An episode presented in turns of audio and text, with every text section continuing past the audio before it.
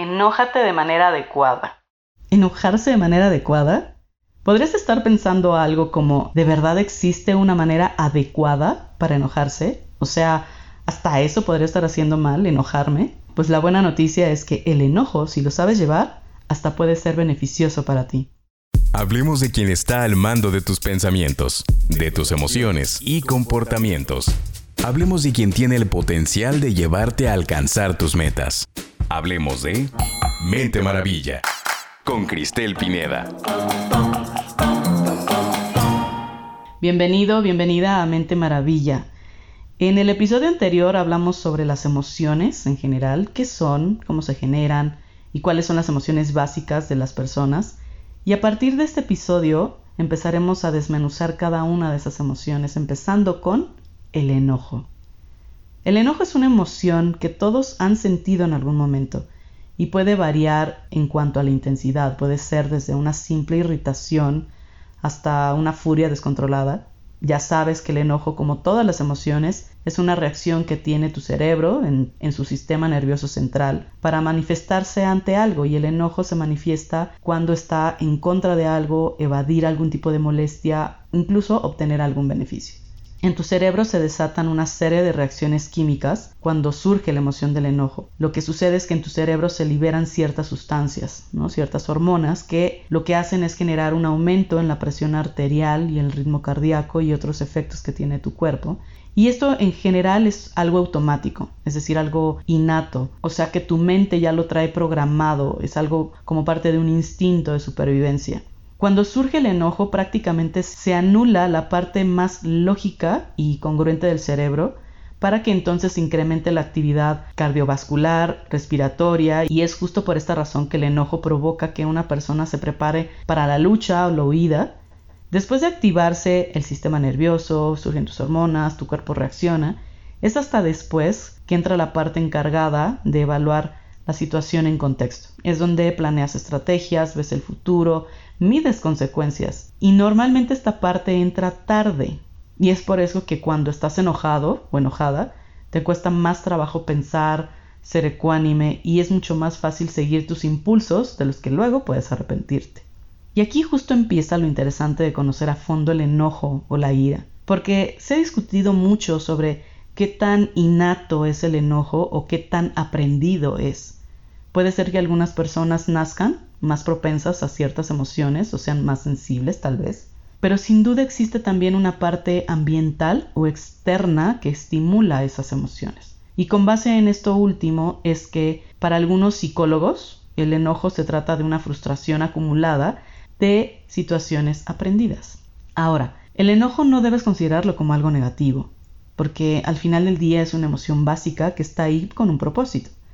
Un nivel de enojo te puede dar la fuerza para emprender cosas sin dañarte o sin lastimar a los demás, pero cuando este enojo rebasa ciertos límites, entonces sí se puede convertir en un problema para ti, porque entonces sí se convertiría en una emoción negativa, donde cambia la química incluso de tu cuerpo, los niveles de adrenalina suben, afecta negativamente tu ritmo cardíaco, tu presión sanguínea, respiración, tus funciones gastrointestinales incluso.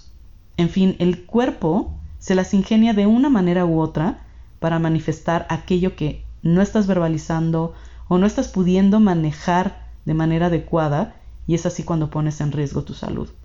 En términos generales me parece que puedes distinguir tres maneras de vivir el enojo, de modo explosivo, de modo implosivo y una tercera podría ser de modo transformativo.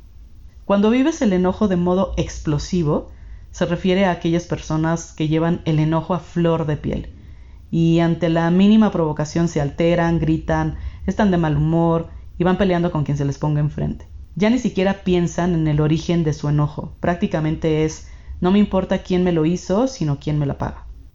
El enojo en el modo implosivo es cuando las personas viven una especie de ira silenciosa, es decir, todo estalla dentro de ellas, se callan, no dicen nunca lo que les molesta, tal vez porque estas personas piensan que es menos riesgoso autodañarse o autoagredirse que sentir enojo en contra de alguien más.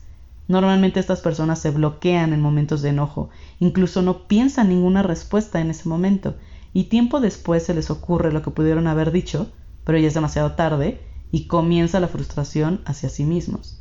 Y por último, el enojo en modo transformativo. Sería pensar en el enojo más como algo incómodo, pero no algo de lo cual quieras huir, sino al contrario, es como una guía para entender lo que te sucede y poder transformar justo eso. Es cuando una persona, si siente que algo le molesta, es porque cree que no es correcto para sí mismo, es como un detector de una injusticia. Ojo, que puede estar justificada o no esa injusticia. Al final tus emociones son mensajes internos que hablan de ti mismo y de las situaciones por las que puedas estar pasando. Y esos mensajes tal vez lo que te están diciendo es que llegó el momento de atender esas situaciones. Para evitar un mal manejo de tu enojo, es recomendable ante nada primero reconocer el origen del mismo. El que trabajes en tu autoconciencia y tu autocontrol te va a permitir identificar tus emociones y controlarlas para que no te perjudiques ni tampoco perjudicar a tu entorno, sea esto las personas, tus relaciones, la situación eh, social o laboral en la que estás. Y un termómetro para que te des cuenta en qué modo estás viviendo el enojo es observarte, observar si la respuesta del enojo que estás experimentando realmente corresponde a la situación que supones que te provocó el enojo. Si no es así, y observas que la reacción está siendo sobredimensionada o exagerada, puede ser que tu enojo en realidad es una emoción que se ha ido acumulando por otras causas. Solo con este primer paso de autoobservación y sobre todo honestidad contigo mismo, te puede permitir descubrir lo que te sucede y entonces puedas encontrar un equilibrio en el que puedas liberar el enojo sin explotar pero tampoco sofocando lo que sientes. Ahora, ¿Cómo lograr esta autoobservación mientras te estás sintiendo el enojo? ¿Cómo controlarlo? Justo momentos antes de que te enojes, tu cuerpo comienza a sufrir estas reacciones físicas de las que hemos estado hablando, como por ejemplo el dolor de estómago, tensión en el cuello, en las manos, respiración agitada, etc. Identifica las señales que envía tu cuerpo cuando comiences a enojarte. Detectándolo a tiempo es el primer paso para evitar que el enojo crezca y se desborde. Cuando logres identificar las señales que envía tu cuerpo, vas a saber el momento exacto en que comiences a enojarte. Cuando esto suceda y adquieras esta práctica, no esperes más y tómate un momento para tranquilizarte de inmediato. No importa si estás en medio de una discusión, siempre será mucho mejor decir, permíteme, dame cinco minutos a lo siento, estaba enojado y no quise decir eso. La mayoría de las personas que tienen dificultades para controlar su enojo terminan desquitándolo con alguien que no tiene nada que ver. Por ejemplo, si tienes un problema en la oficina, llegas a casa a buscar pleito con la familia. Entonces, si este es tu caso, deja de hacer pagar a otros por tu incapacidad de controlar tu enojo. Si alguien o algo te hizo enojar, detén la cadena ahí, no lo transmitas.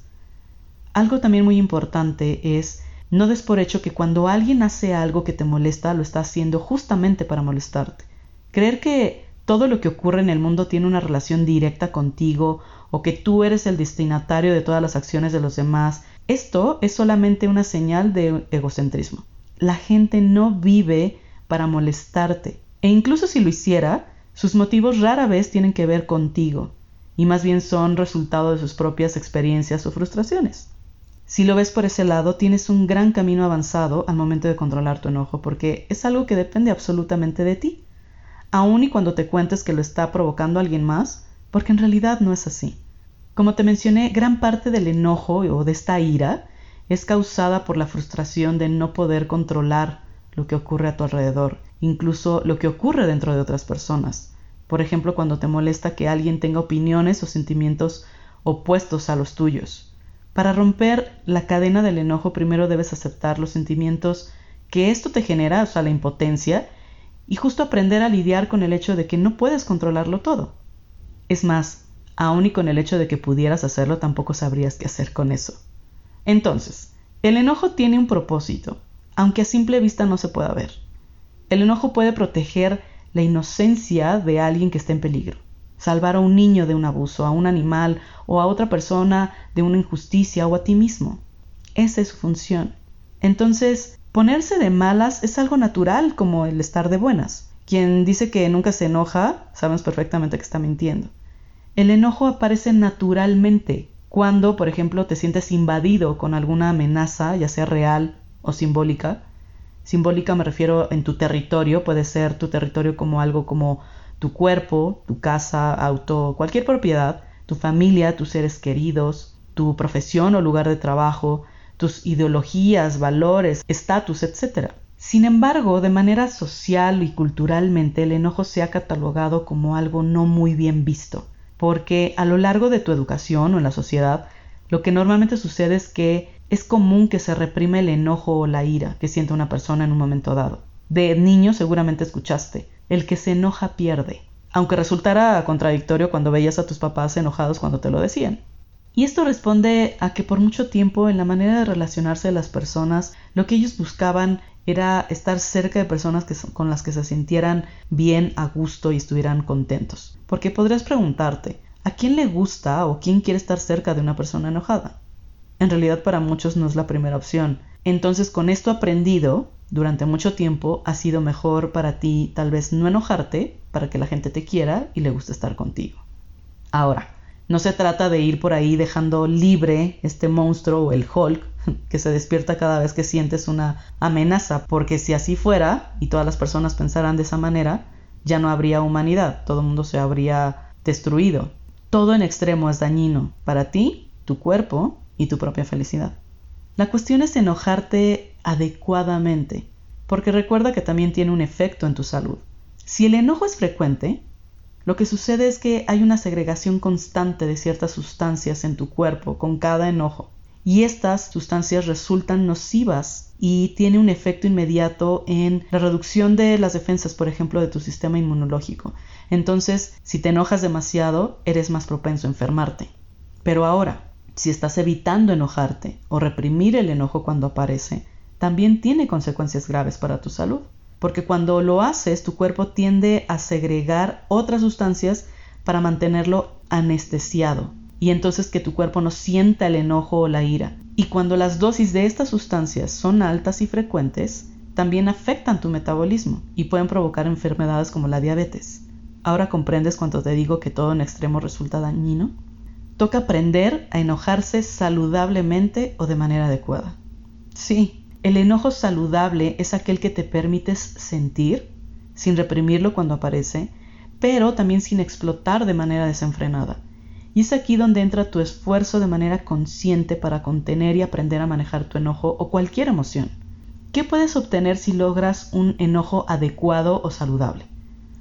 Hay estudios que demuestran que un estado de enojo de entre 30 o 40 minutos de manera controlada puede beneficiar a tu cerebro, puesto que logra que la persona se vuelva más competitiva y durante ese periodo es mucho más difícil que la persona caiga en engaños porque estará atendiendo con mayor detalle algunas situaciones o cosas que en un momento dado no lo haría. Después de esos 30 o 40 minutos, esa emoción debe autolimitarse porque también han descubierto que un enojo que dura más de cuatro horas puede volverse patológico, incluso nocivo para el cerebro y el cuerpo. Esto si bien no es exacto, puede darte una idea ya de conocer más acerca de la emoción y cómo puedes hacer para practicar un enojo transformativo, un enojo saludable.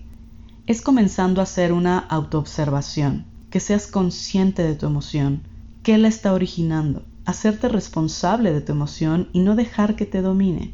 Practicar esto al principio tal vez te lleve tiempo, así que trata de lograrlo en esos primeros 30 o 40 minutos y con eso al menos ya estarás al menos logrando que tu enojo pueda traerte algún beneficio, estarás dentro de este rango donde hicieron estos estudios. Eso ya sería un gran paso. Seguramente esto que has escuchado te va a ser útil o tal vez para algunas personas que conozcas. Ya sabes ahora cómo apoyarlas. Pero recuerda algo, si alguien a tu alrededor se enoja, no le digas autoobsérvate, sé consciente o algo como cálmate. Eso es lo peor que puedes decirle a una persona que está enojada. Al contrario, se va a alterar más. Recuerda que la mente de una persona enojada lo único que quiere es tener la razón y quiere escuchar que tiene la razón. Razón en que se siente invadido, que siente injusticia, que siente peligro, etc. Entonces mejor dale espacio y seguramente va a encontrar el punto donde ese enojo pueda controlarlo o después puedes decirle que escuche este podcast. Trabajar en ti y en tu mente para tener una plenitud mental y emocional es una herramienta excelente que puede ayudarte a manejar todas tus emociones. Claro, requiere cierta práctica y muchas veces es mucho más efectivo si lo haces acompañado de algún profesional en esos temas. Navegar por el enojo de manera saludable, acompañado o acompañada, puede ser de verdad muy liberador y mucho más fácil. Así que no dudes en pedir apoyo. Si para esto te interesa, puedes visitar mi página web www.cristelpineda.com y entonces puedes ver las opciones también de coaching, que esto también puede ser una herramienta para lograr la plenitud que tú buscas. Y eso es todo por hoy. Gracias por escuchar. Hasta el siguiente episodio de Mente Maravilla. Mente Maravilla. Explota su potencial para alcanzar tus metas. Visita www.cristelpineda.com.